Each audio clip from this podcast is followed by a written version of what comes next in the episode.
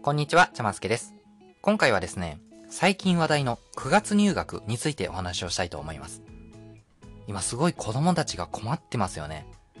緊急事態宣言が出されて、もう学校に行くことはできない、授業を受けることができない、という中で同時に、いつになれば学校が再開されるのかっていう方針さえ示されていない、すごいチューブラリンの状態にあるというふうに言われています。そんな中出てきたのが9月入学論。つまり、みんな一斉に9月スタートにしましょうというような意見です。で、こういった意見、ニュースとかで見た方もいるかと思うんですけども、正直、よくわからない点が多いですよね。なので、今回はこの9月入学論の賛成意見と、そして反対意見っていうのをまとめてご紹介したいと思います。で、最近のコロナとかの状況を見てて、個人的にすごい思うのが、頭の訓練になるチャンスだなっていうふうに思ってるんです。で、やっぱりこう、最近ってこう、すごい先が見えない状態、誰も答えがわからない状態っていうのがあるじゃないですか。政治家の人とか、専門家の人でさえ先が見えない、どうなるかわからないっていう状況が続く中で、やっぱり自分たちで答えを作り出していけなきゃいかなきゃいけないというような状態があると思うんですね。で、こういう先が見えないような状態って、えー、もともとこう、新型コロナウイルスが流行る前からあったような状態ではあると思うんですね。ただ、これまでの政治って正直人ごとにしちゃってた部分ってあると思うんです。それは、えー、僕もですね、実際にそういうことあったんですね。例えば憲法改正問題とか、えー、原子力発電所の問題とか、まあ、そういう難しいし、すごく大事な問題ってあるじゃないですか。で、こういった問題って、なかなかこう、自分事として捉えないっていう方がいたりすると思うんですね。もちろん一部には熱心に向き合ってる人もいると思いますけど、やっぱりですね、なかなかこう心理的な距離っていうのが遠くて、えー、どっちかっていうとこう専門家とか政治家の人が考えてくれればいいかなみたいな風に思いがちな部分ってあるじゃないですか。で一方でそういうのってちょっと良くないんじゃないのっていうような気持ちもどっかにはありますよね。だって仮にこう頭のいい一部の人間が僕たちの全てを考えてくれるんだとしたらそもそも民主主義である必要がないじゃないですか。頭のいい一部の人間とか一部の権力者に僕たちの全てを委ねるっていう構造は構造的には独裁とか共産主義と同じになってしまいますよね。でこういう僕たちはそういう独裁とか共産主義は嫌じゃないですか。だって頭のいい人とか偉い人に僕たちの権利を全て委ねるんだったら僕たちに不利なことも受け入れざるを得なくなってしまいますよね。そういった状況を避けるための民主主義だと思うので、民主主義であればこそ、我々は、えー、我々一般大衆こそ頭を使って、自分の意見をちゃんと権力者に伝えていく必要があるというふうに思うんですね。でとはいえ、なかなかこう、政治的な問題とか、外交的な問題っていうのは、あまりこう身近な問題として捉えにくい心理的な距離っていうのはどうしてもありますよね。でそれに対して最近のこのコロナウイルスの問題っていうのは、やっぱり頭を使って自分の意見を作る練習にすごくいいチャンスだと思うんですね。これなんでかっていうと、新型コロナウイルスによる影響、問題っていうのは、自分自身の健康とか、お給料とか、子供の入学とか、まさに直接自分の身に降りかかってくる身近なことばっかりだと思うんですね。なので、まあ、自分の頭で考えなさいっていうよりも、むしろこう考えたくなくても、嫌でもこう自分の頭で考えてしまうようなことばっかりだと思うんですね。こうなったらいいなとか、こういう保障政府にしてほしいなとか、こういう政策はやめてほしいなって、もう自分の頭でもうなんとなくでも考えてしまうような問題ばっかりじゃないですか。なので、今回の新型コロナ騒動をあえてポジティブに捉えると、僕たちが民主主義に適応していく一つのきっかけになればいいなっていうふうに個人的には思っています。とはいえ、自分の意見を作るために一定の前提知識が必要になるっていうこともあると思うんですね。ある程度の知識がなさすぎて自分の意見を作れないっていうこともあると思うんです。こう例えると、えー、おしゃれを始めようと思った人が服を買いに行く服がないみたいなことってあるじゃないですか。でそういった部分をサポートしていくのも僕のポッドキャストの役目だと思うので、えー、今日もですね、しっかりと9月入学についてお話をしていきたいと思います。で今まさにこの9月入学ってニュースで話題になってるテーマだと思うんですけど、テレビとかだとですね、やっぱり尺の都合とかで情報量を大幅に削ってることってあると思うんですね。なので、ニュースを見ました、報道バラエティ番組を見ましたっていう人でも、結局よく分かりませんでしたっていうような方もいると思うんです。なので、今回は、この9月入学の賛成派の意見と、それに対する反対派の意見、そして9月入学を導入するとなった時のリスクっていうのを整理してお届けしたいと思います。ぜひ最後まで聞いてください。この番組ではこんな風に日常生活のためになるようなお話を毎週お届けしています。ぜひ番組の定期購読をお願いします。今回は9月入学論についてテーマは大きく3つあります。1つがそもそも9月入学論とはどういうものなのか。2つ目、9月入学のメリットとそれに対する反対意見。3つ目、いざ9月入学を導入するとなった時のリスクについて、この3つについてお話をしていきたいと思います。でまず1つ目の9月入学論とは何なのかっていうお話ですね。で、えー、まあ概要を説明すると、まあ、基本的には、みんな一斉に9月入学にしていきましょうっていうような意見のことを言います。ただし、正確に言うと、9月入学ではなくて、年度始めを9月にするっていう意見です。これどう違うかっていうと、えー、入学する人だけを、まあ、9月に入学させるわけではなくて、えー、1年生から2年生に進学するとき、2年生から3年生に進学するときも、一律で9月にしましょうっていうような、まあ、進級時期も9月にしましょうっていうような意見になります。なので、えーまあ、正確には9月に入学しますじゃなくて、年度の始めを9月にしましょうというような意見になりますと。でそして、年度の終わりは6月か7月にするというものですね。なので、ニュースとかだと9月入学、9月入学って言われたりするんですけど、正確には9月を年度始めとして、翌年の6月か7月を年度終わりにするっていう考え方のことを言います。で、実は、この考え方って最近出てきたものじゃないんですよ。もともとですね、だいたい1980年代ぐらいから議論されている、ことなんですね。つまり、もともと30年以上前から議論されていたんですけど、なかなかですね、えー、こうコストがかかるとか、なかなかこう話が進んでいなかった状況があって、そこに今回のコロナ騒動でみんな4月から学校を始められなくなってしまいましたということで、これは今こそ9月入学を取り入れるチャンスだという形で議論が再び盛り上がっているというような経緯があります。なので、この9月入学論を議論する上でどんなメリットがあるのかっていうのは大きく2つに分けて考える必要があります。一つが新型コロナウイルスが流行る前から存在した問題を解決できるメリット。これが1個目です。2つ目が新型コロナウイルスの流行によって発生した問題を解決できるというメリット。これが2つ目です。この2つに分けてちゃんと考えていく必要がありますと。ということで、え、実際にですね、メリットのお話をしたいと思うんですけども、まず最初にですね、この新型コロナウイルスが流行る前から言われていたメリットについて、つまりもう1980年代、もう30年以上前から議論されていた内容についてですね。で、この9月入学のメリットについてなんですけども、えー、一番よく言われているのが、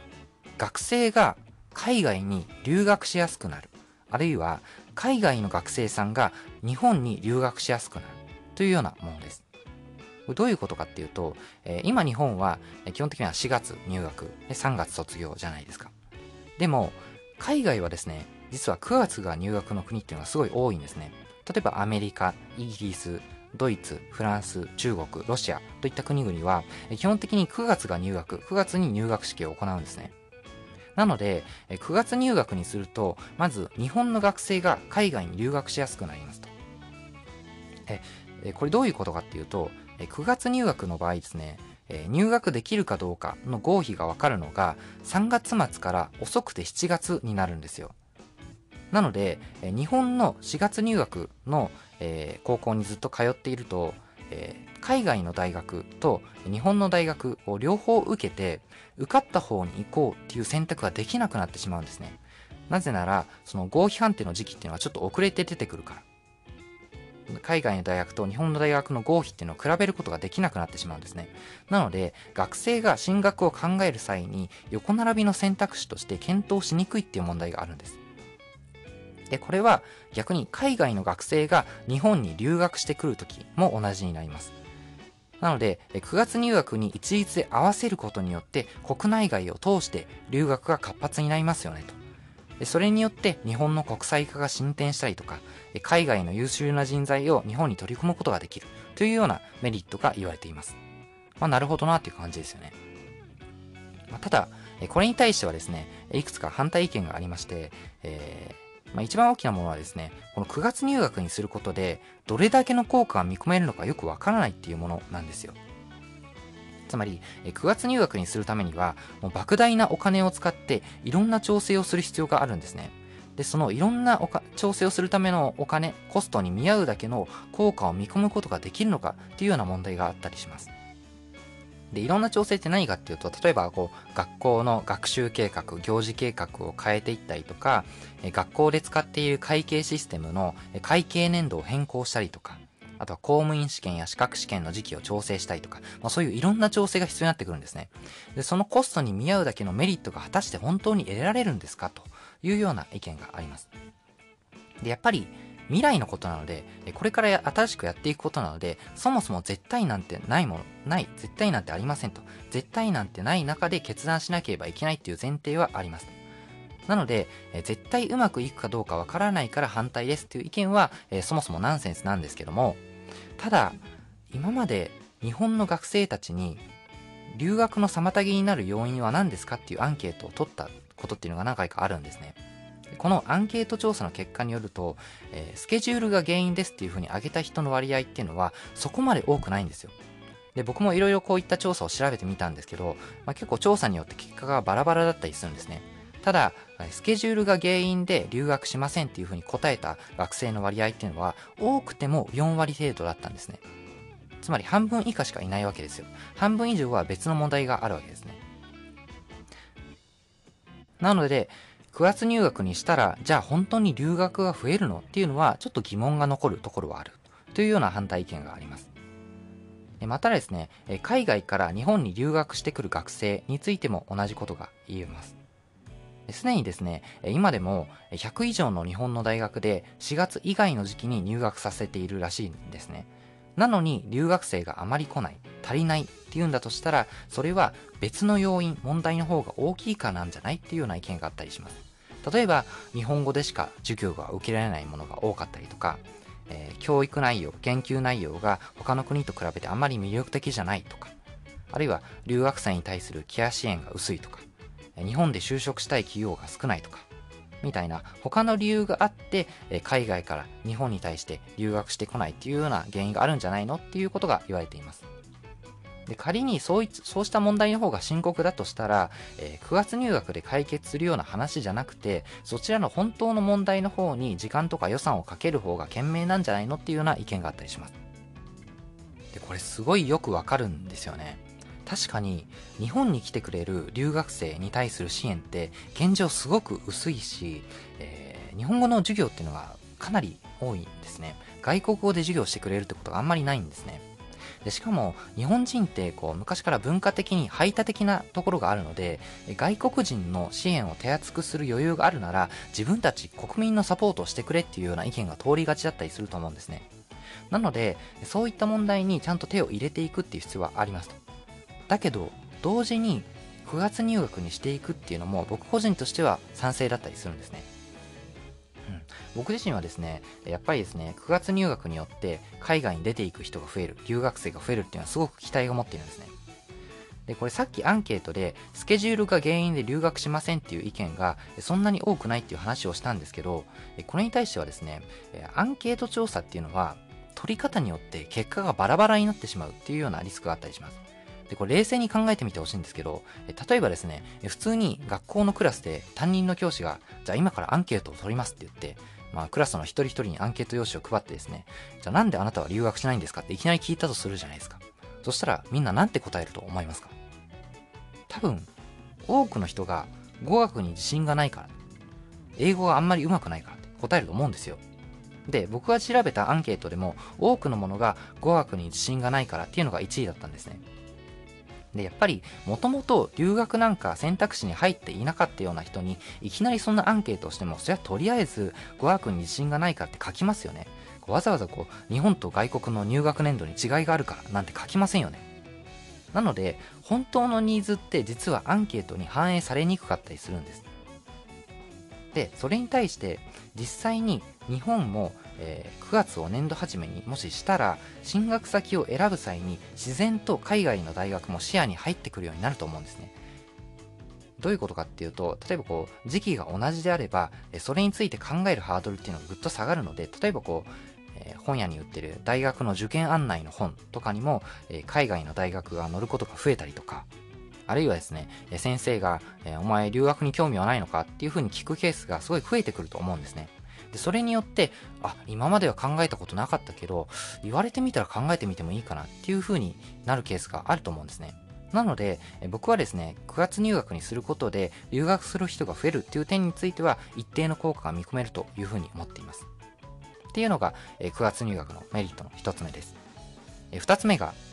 受験時、雪による交通機関の乱れなどが心配なくなるっていう問題です。まあ、毎年ここは話題になりますよね。特に東京だと、こう、鉄道があまり雪に対応していないので、えー、ちょうど受験の時期に雪とかが降ってしまうと、すぐに電車が止まってしまうと。そういう問題が、毎年毎年話題になったりすると思うんですけども、でもですね、これに対しては僕もちょっと反論がありまして、時期によるリスクっていうのを考慮するんだったら、9月入学にしたとしても別のリスクがあるんじゃないかと。例えばこう熱中症が起こったりとか、台風の時期ですよね。で特に来年の場合は、えー、オリンピックがあるじゃないですか。でオリンピックですごくあの交通機関が混雑すると思うんですね。大体言われている情報だと東京都の人口が約1.5倍になるっていうような、えー、お話もあったりするくらいなのでもう公共交通機関はものすごいことになるんじゃないかと思うんですね。なので、まあ、冬、冬にしなくて夏にしたから問題が解決するっていうようなことでもないと思うので、ここはですね、正直微妙なんじゃないかなと思っています。え最後にですね、えもう一つメリットを紹介したいと思います。で、これがですね、僕は特に特にお気に入りのものなんですけども、夏休みが休みになるというものです。え、これどういうことかっていうとですね、え夏休みがもともとどういうものかっていうと、夏休みってもともとこう、高温多湿な時期に生徒を学校の勉強から解放してあげてお休みを与えるために設けられているものなんですよ。文字通り夏休みですね。つまり、集中力の出ない期間に勉強してもしょうがないでしょと。こんな暑いんだから、無理に勉強なんてしないで、十分こうリフレッシュして、休み明けからバシッと授業に集中しましょうっていうのが、夏休みの本質的なものななわけですよ。なので、海外の9月入学の学校とかだと、年度終わりから年度始めの空白の期間が夏休みになっています。なので、6月末で年度が終わって、7月、8月は思いっきり旅行したりとか、リフレッシュして、9月から新しい学期が始まるというような過ごし方が一般的なんですね。ところが、日本はどうでしょう？年度の途中に夏休みがあるものだから、なぜかですね、学生に気を抜かせないようにっていう名目で、夏休みの宿題っていう意味がわからないものがあったりするんですよ。夏休みの宿題ってやばいですよね。なんかちょっと前に自粛を要請するって日本語としておかしいみたいのが流行りましたけど、夏休みの宿題っても結構おかしくないですか？休みなのに宿題って矛盾してますよね。いや、休ませてよって思っちゃいますけどね。なので、こう、なんならですね、こう、学校で夏期講習とか行って普通に授業が始まったりするじゃないですか。日本語の休みってなんだっけってなりますよね。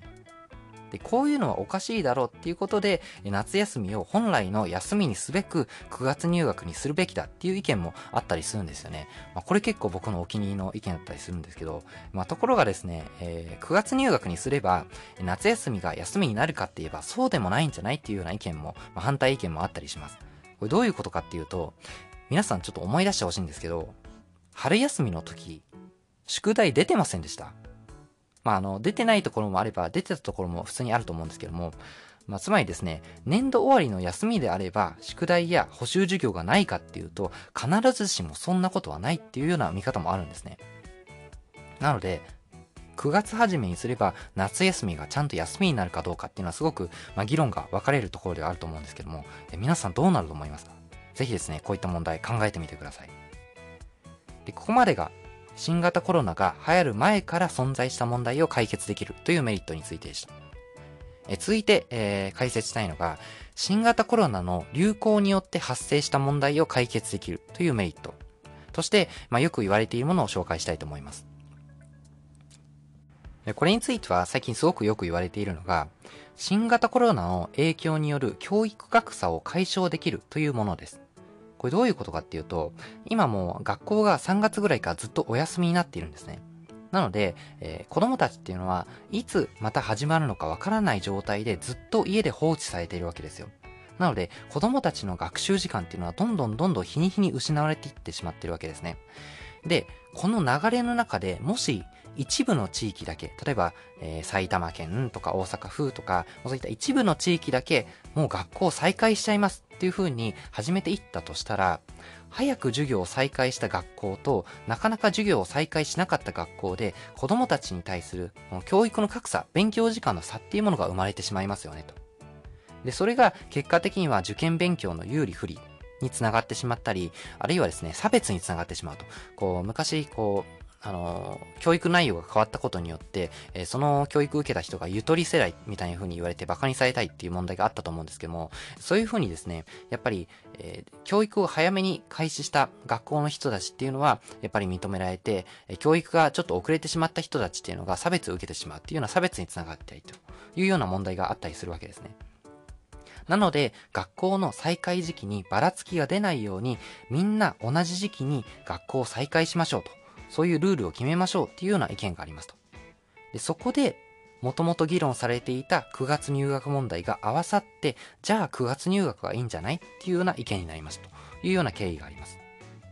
で、えここまではですね、一見正しそうに見えるじゃないですか。あ、なるほどね、と。やっぱりバラバラに学校再開するとそこに差が生まれちゃうから、え9月っていう風にもうルールを決めて一斉に再開すればいいんだというようなところは一見正しそうに見えるんですけど、実はですね、これだけだとコロナ対策としては不十分なわけです。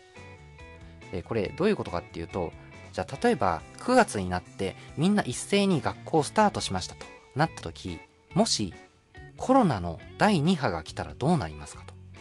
また学校を一斉にお休みにするっていうことがあるかもしれないわけですよ。今と同じ状況がもう一回起こるっていうこともあり得るわけですね。そしたら、またですね、一部の学校から授業を再開して、え子供の学習時間に差が出て、みたいな、同じ問題がまた起きるかもしれません。その時に打つ手がありませんじゃダメなわけですよ。なので、9月入学っていうのは、あくまでその場しのぎの対処法っていうことを忘れてはいけません。根本的な問題を解決するためには、学校に行かなくても子供が学習できる環境をいち早く整備する必要があるというわけなんですね。つまり暫定的な対応として9月入学にしていきましょうと。ただし、それと同時に全ての子供に PC とかタブレットを与えてリモートでも授業をできるようにするっていう政策が必要になってくるというわけなんですね。で、これ、テレビのコメンテーターの意見とかでも結構見落とされがちなことではあるんですけど、9月入学とオンライン授業の推進っていうのは片方だけではなくて両方同時に進めないと意味がないわけです。そうしないと教育格差っていうのは埋まらないですし、また同じような問題が発生した時に対処ができなくなってしまうわけですね。となった時に、9月入学のリスクとして想定されるのが、それって間に合うのっていうことです。ここからは9月入学によるリスクのお話をしたいと思います。すごく言われるのが、まあ、間に合うのってで。最近ですね、特に政府のスピード感のなさっていうのが言われるようになってきますよね。ただでさえ、このコロナ問題にすごく追われているのに、それに加えて、9月入学に向けてのいろんな調整なんてできるのっていうような意見があったりします。で、いろいろな調整って何なのって、なかなかこう、イメージが湧かない方もいると思うので、えー、9月入学によって想定されるリスクっていうのを7つほど、えー、ご紹介したいと思います。えー、1つ目、新卒採用の時期調整。まあ、今の新卒採用って、ま4月に入社するというスケジュールに合わせて採用時期っていうのは決められてると思うんですけども、これがまたずれてしまいますよねと。大学の入学時期が変わってしまうってことは、大学の卒業時期が変わってしまうと。で、大学の卒業時期が変わるってことは、やっぱり新卒採用の時期も変わってしまうということですね。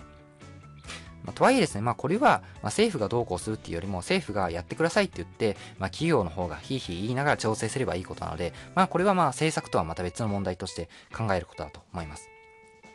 え二つ目のリスク。様々な試験の時期調整が必要になるということです。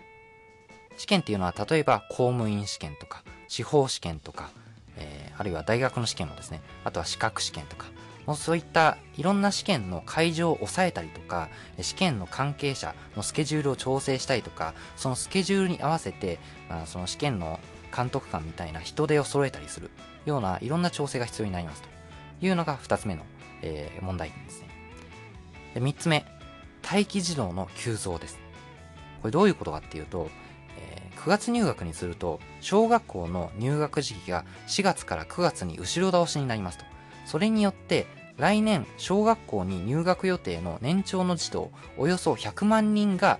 4月から8月の5ヶ月間、幼稚園か保育園に通い続けなければいけなくなっちゃうわけですよ。つまり、小学校の入学時期が後ろになるので、幼稚園のその卒園時期っていうのも後ろ倒しになってしまいますと。で、その後ろ倒しになった5ヶ月間の間、その幼稚園とか保育園に通い続けなければいけませんよねと。で、その人数がだいたい100万人というふうに推定されています。で、こういった事態が、えー、起きるとですね、やっぱり新しい児童の受け入れっていうのが難しくなって、その分の待機児童っていうのが増加してしまったりとか、えー、シングルマザーの方、シングルファザーの方、家庭とか、えー、共働きの家庭っていうのがすごく立ち行かなくなってしまうっていうような問題があったりします。えー、4つ目の問題。これが、えー、入学者の急増という問題です。でこれはさっきの、まあ、待機児童の急増にもつながる問題ではあるんですけども、え、もしですね、9月入学制度が実施されたりすると、新しく小学1年生になる対象者の範囲が一気に5ヶ月分増えるっていうことになるので、え来年のですね、新1年生が一気にだいたい40万人程度増加するっていうふうに見られています。でこの40万人のいきなりの1年生の増加に対して、教室とか教員とか、そういった現場が、学校の現場が対応しきることはできないんじゃないかっていうような問題があったりします。5つ目の問題。学校の年間計画見直し。つまり学校現場っていうのが行事の時期とか授業計画っていうのを9月入学に合わせて大幅に見直す必要が出てくるというような問題ですね。これが学校の年間計画見直しという問題です。6つ目、国や自治体の会計年度とズレが生じるという問題です。これはつまりですね、学校とか自治体で使っている会計システムってあると思うんですけども、この会計システムが今は4月入学が前提の設定になっていると思うんですね。で、こういったシステムを9月入学に合わせてシステム改修をしていく必要があるというような調整が必要になります。7つ目が空白期間の学費の問題です。つまり、今、こう、3月ぐらいからずっと休校になってますよね。